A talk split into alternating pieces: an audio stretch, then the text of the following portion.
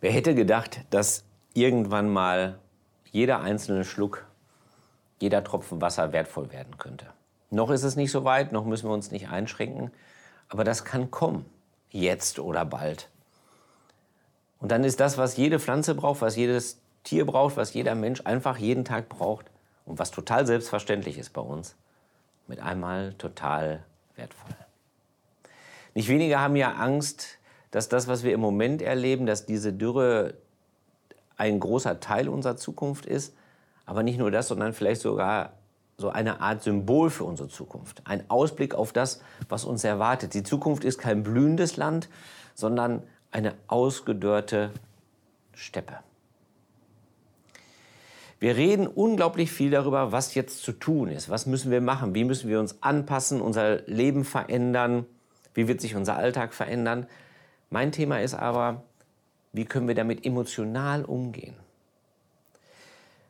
Das ist für mich die große Frage, denn wir stolpern in eine Vielzahl von Krisen und suchen sicheren Stand. Wir wissen nicht, in welche Richtung wir gehen sollen und brauchen ein Ziel. Und in all dem fühlen wir uns verloren und fragen uns, wer und was kann uns dadurch begleiten. Ich glaube, wir haben das alles. Und ich glaube, wir haben die Möglichkeit, in der Dürre an der Quelle zu sitzen. Wir können ja mal darüber nachdenken, wie gehen wir normalerweise damit um. Es ist ja nicht so, dass wir nicht schon Krisen erlebt hätten oder Unsicherheiten erlebt hätten, so kann man vielleicht mal sagen. Mir kommt da zum Beispiel eine Szene vor Augen, die man eigentlich gar nicht mit der Krise verbindet, sondern die eigentlich was ganz Schönes ist, nämlich wenn wir ein Kind in den Händen halten. Also ich meine jetzt ein kleines Kind, ein Säugling. Dann sind wir glücklich einerseits und andererseits spüren wir, wie zerbrechlich diese Kinder sind. Also ich weiß noch genau, wie ich unser erstes Kind aus dem Krankenhaus abgeholt habe und dann wird der beste Kindersitz gekauft und das sicherste Auto wird genommen und das rohe Ei wird transportiert. Eltern wollen halt das Beste für ihr Kind. Und was tun Eltern gegen dieses Gefühl der Unsicherheit? Sie kaufen nicht nur das neueste Zeug und das Beste, was sie kriegen können, sondern sie bringen ihr Kind zur Taufe.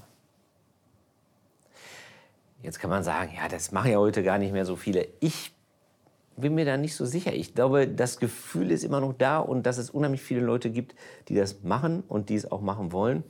Man muss sie nur kurz daran erinnern. Wir haben das getan in meiner Kirchengemeinde, in der ich wohne, und haben einfach mal alle angeschrieben, die ungetaufte Kinder unter neun Jahren im Haushalt haben. Und ja, das hat fast 20 Taufen insgesamt ausgelöst, 13 davon an einem Tag. Das war jetzt erst vor ein paar Tagen. Da haben wir bei mir um die Ecke auf einem Hof Kinder getauft. Da gibt es eine Quelle und da haben wir ein wunderbares Tauffest gefeiert. 13 Kinder aus einer wirklich auch sehr überschaubaren Kirchengemeinde mit einer Fahrstelle. Ich glaube, ich weiß schon genau, was Eltern eigentlich dazu bringt, das zu tun, weil ich die Taufsprüche alle gesehen habe. Und die haben ein durchgehendes Thema, Gott soll mit dir sein. Und wenn das das ist, was wir als Eltern, als Paten wollen und tun, wenn wir uns unsicher fühlen? Ist das dann vielleicht auch eine Hilfe für uns alle, wenn wir uns alle gemeinsam unsicher fühlen? Denn sehr wahrscheinlich ist es ja so, dass wir getauft sind, das verbindet uns beide ja mit vielen, vielen anderen. Ist das vielleicht eine Hilfe? Vielleicht gehen wir mal so gedanklich in diese Situation hinein und überlegen uns mal, wie fühlt sich das an, wie sieht das aus, so eine Taufe, was passiert da genau? Es gibt ja zwei sehr unterschiedliche Arten von Taufen. Die Säuglingstaufe und die Taufe, zu der man sich entschieden hat, als Jugendlicher oder als Erwachsener. Schauen wir uns mal die Säuglingstaufe an. Was da passiert ist, ein Kind wird gebracht und die Eltern haben entschieden. Wenn du selbst so getauft worden bist, vielleicht geht es dir wie mir und denkst dir, ah, ich hätte es gern selber erlebt. Vielleicht warst du auch zwischendurch mal so drauf, dass du gesagt hast, ja, eigentlich ist das übergriffig, dass meine Eltern entschieden haben, mich zur Taufe zu bringen. Das kann ja auch sein. ich habe lange Zeit auch damit gehadert und dann habe ich neulich mal wieder mein Taufkleid gefunden. Das gibt es noch bei uns in der Familie, ganz schick im Style der 70er Jahre. Und da habe ich gedacht, naja, was diese Taufe wirklich krass anzeigt, ist, dass Gott da ist, bevor ich irgendetwas tun kann. Als ich in das Kleid gepasst habe, da konnte ich essen, schlafen, Windeln schmutzig machen. Das war alles nicht mehr. Aber Gott war da. Und meine Eltern waren da und wollten das, was alle Eltern wollen, nämlich das Beste. Und die haben sich gedacht, na, wer weiß, wohin sein Leben so führt, die Quelle hat er. Und das haben die wirklich gut gemacht. Ich bin 46 Jahre alt, es ist nicht immer super gewesen. Aber Gott war da. Das haben die wirklich gut gemacht. Und wenn du vielleicht auch als Säugling getauft worden bist, dann gilt das auch für dich. Gott war da und Gott ist da. Darauf können wir uns verlassen. Wenn du dich selbst zur Taufe entschieden hast, dann ist es ein ganz bisschen anders, weil du hast dann auch eine eigene Erinnerung daran. Ich weiß nicht, wie deine Taufe abgelaufen ist. Die größeren Menschen, die ich bisher getauft habe, die ließen sich nach hinten fallen, während sie gehalten werden. Luft anhalten, nach hinten fallen lassen. Daran sieht man, auch diese Taufe ist eigentlich nicht aktiv, sondern man entscheidet sich dazu. Die Taufe selber ist aber passiv. Man lässt sich nach hinten fallen in die Arme eines anderen. Man lässt sich nach hinten fallen und weiß nicht, wohin es geht. Und das Wasser stürzt über einem zusammen und es ist kalt und die Luft bleibt einem weg. So wie wir das auch in unseren Krisen erleben. Und dann bist du rausgehoben worden, wieder zurück ans Licht und ins Leben. Und wenn du dich dafür entschieden hast und wenn du das erlebt hast, dann gilt diese Entscheidung noch heute. Deine Entscheidung gilt heute. Und dass Gott dich angenommen hat in der Taufe, das gilt auch noch. Dass Gott da gewesen ist in der Taufe. Denn egal, wie wir uns taufen lassen, die Taufe wird ja besonders durch die Zusage, die wir dabei lesen. Du kennst das sicherlich, das ist aus Matthäus 28. Da heißt es, Gott hat mir alle Macht gegeben im Himmel und auf der Erde. Geht nun hin zu allen Völkern und ladet die Menschen ein, meine Jünger und Jüngerinnen zu werden. Tauft sie im Namen des Vaters, des Sohnes und des Heiligen Geistes und lehrt sie, alles zu tun, was ich euch geboten habe. Seid gewiss, ich bin immer bei euch jeden Tag bis zum Ende der Welt. Die Taufe wird besonders durch die Zusage, die bei meiner Taufe wiederholt worden ist, die bei deiner Taufe wiederholt worden ist und die immer noch gilt. Und dadurch wird das Wasser besonders. Durch das Wort, was da gesprochen wird, wird das Wasser besonders. Und egal, wie du jetzt getauft worden bist, das Wasser zeigt ja immer an, dass etwas auch abgewaschen wird, dass etwas sauber gemacht wird. Es wird abgewaschen, das, was uns von Gott trennt. Wir waschen die Dürre ab und tauschen sie gegen die Quelle des Lebens. Das ist die Idee.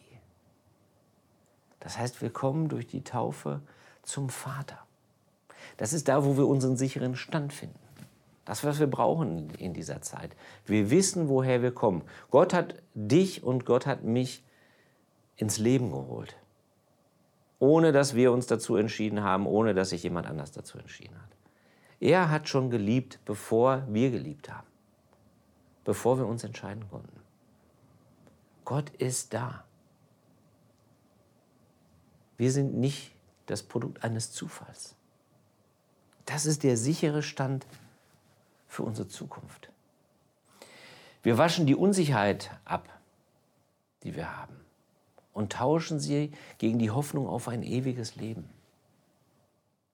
Das ist das Ziel, was wir brauchen, egal für welche Richtung wir uns entscheiden, egal welchen Weg wir gehen. Das Ziel ist letztlich das ewige Leben.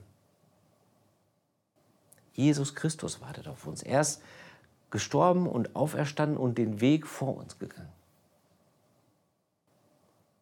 Das ist unser Ziel, was wir uns nicht selbst gesteckt haben, sondern was Gott für uns vorgesehen hat. Das ist genau das, was wir brauchen.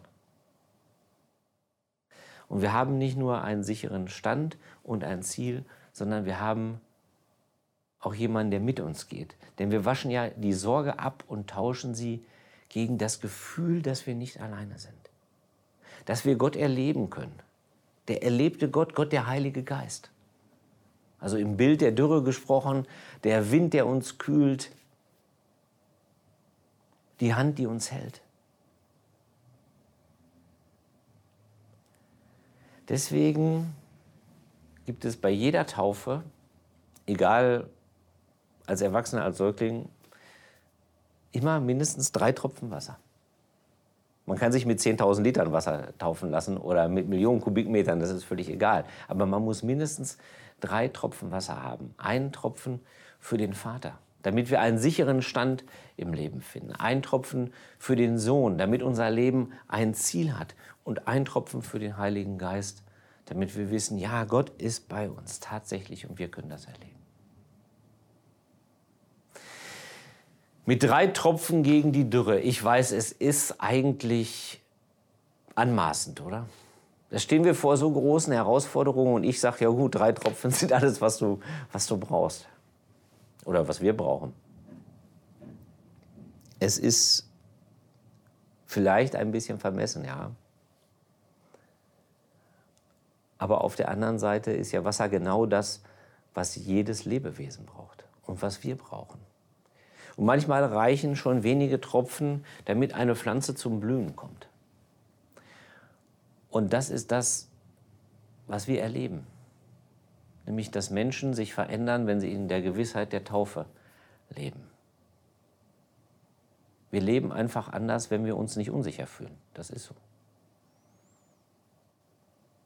Ich bin da noch gar nicht. Also in der Taufe zu leben, in der Gewissheit der Taufe zu leben, das ist für mich unglaublich schwer. Daniel ist da auch noch nicht. Und Julia und Johannes auch nicht. Die sind bestimmt alle weiter als ich, aber die sind da nicht. Aber wollen wir es deswegen aufgeben? Wollen wir deswegen sagen, ja gut, das ist nichts? Wo Gott uns doch nicht aufgibt. Das sollten wir nicht machen. Als ich Anfang 20 war, da hatte ich einen Professor an der Uni, der hat mal etwas erzählt, da haben wir damals sehr drüber gelacht. Mit Anfang 20 konnte man da noch drüber lachen. Heute ahne ich, was er damit meinte. Er hat gesagt, wenn ich mich unter die Dusche stelle, dann denke ich immer daran, dass ich getauft bin. Und dann wasche ich mir das ab, was mich trennt von Gott. Er wiederholt nicht die Taufe, aber er erinnert sich an die Taufe. Und es ist doch so, dass wir eigentlich ständig mit Wasser zu tun haben. Wie oft waschen wir uns die Hände? Wie oft trinken wir einen Schluck? Und es wäre ganz einfach zu sagen, ich nehme mir dann einen Tropfen für den Vater, damit ich an dem Tag einen sicheren Stand habe. Ich nehme mir einen Tropfen für den Sohn, damit ich ein Ziel habe für diesen Tag. Und ich nehme mir einen Tropfen für den Heiligen Geist, damit ich weiß, Gott ist bei mir. Das ist die Quelle, die wir brauchen, damit wir in die Dürre gehen können und in der Dürre emotional durchhalten. Und das ist die Quelle, die wir haben. Amen.